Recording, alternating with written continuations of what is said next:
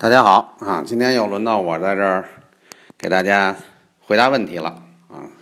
首先呢，马上过春节啊，应该是春节前最后一次录音，给大家拜年，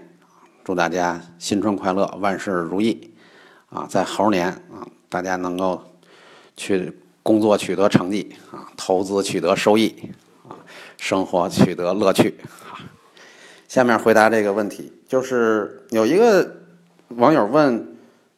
哪些车的织物座椅带座椅加热功能？其实这种事儿确实在国外都有，因为在国外啊，这个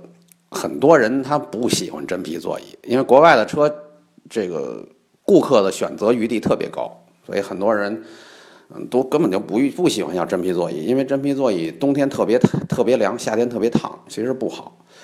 所以他们就用织物座椅。那么在一些北方地区，像欧洲啊、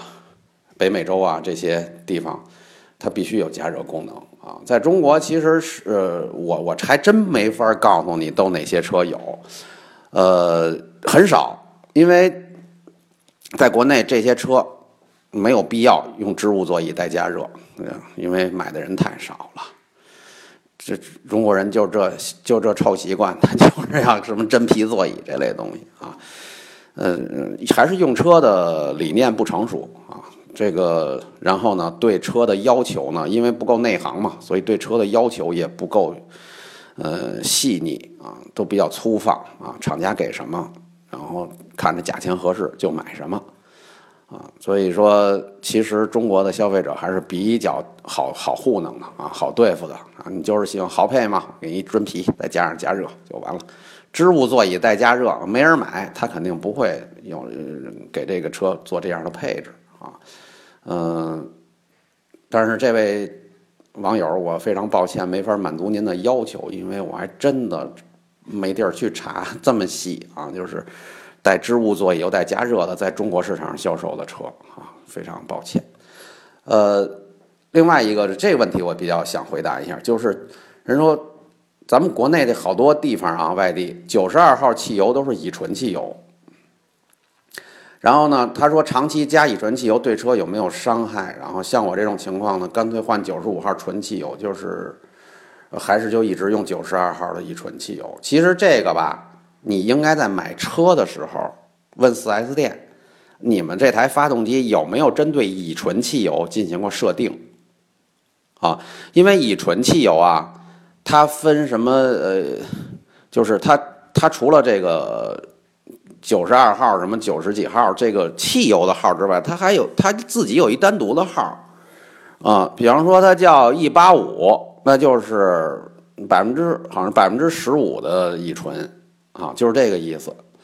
那你这这种情况下呢，就是你那发动机是不是适合这些乙醇汽油？那就是它是不是除了九二九五的汽油之外，它还能适合 E E 九零啊、E 八五啊、什么 E 多少的这种乙醇汽油？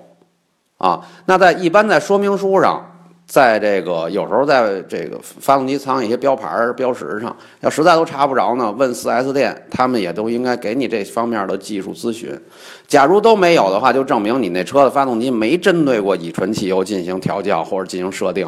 那就别要别烧乙醇汽油，因为乙醇汽油有一问题，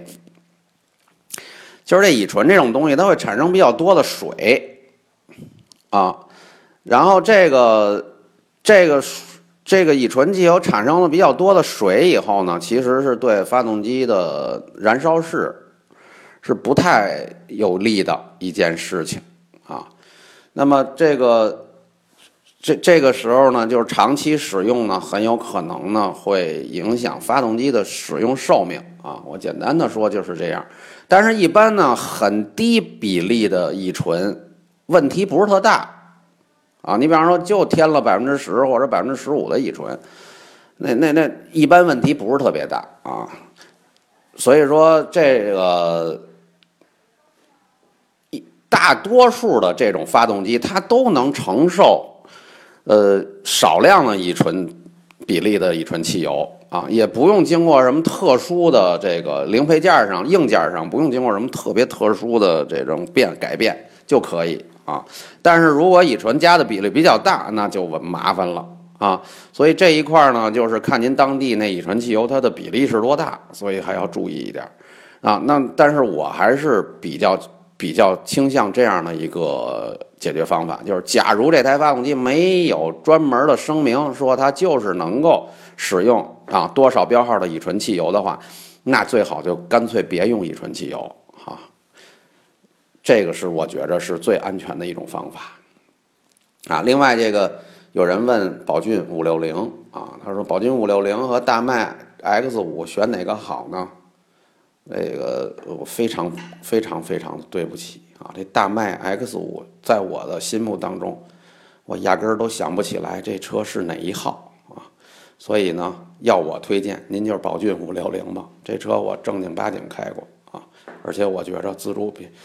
啊，就是合资的自主品牌里边，宝骏五六零啊是一好车。嗯，然后呃，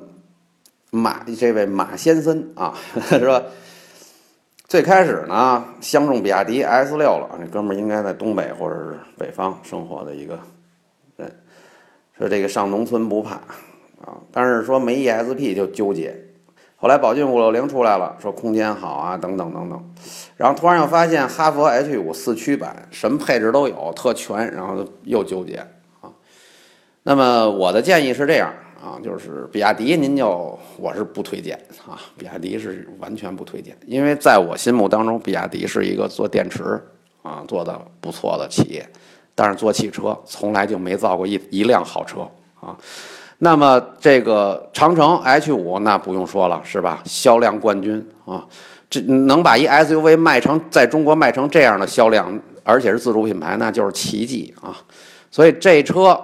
但是这车怎么样？我觉着一般啊，就是说它动力性能，嗯，和操控性能就是一般般。但是它一般般的恰到好处。长城 H 五是这样一种车。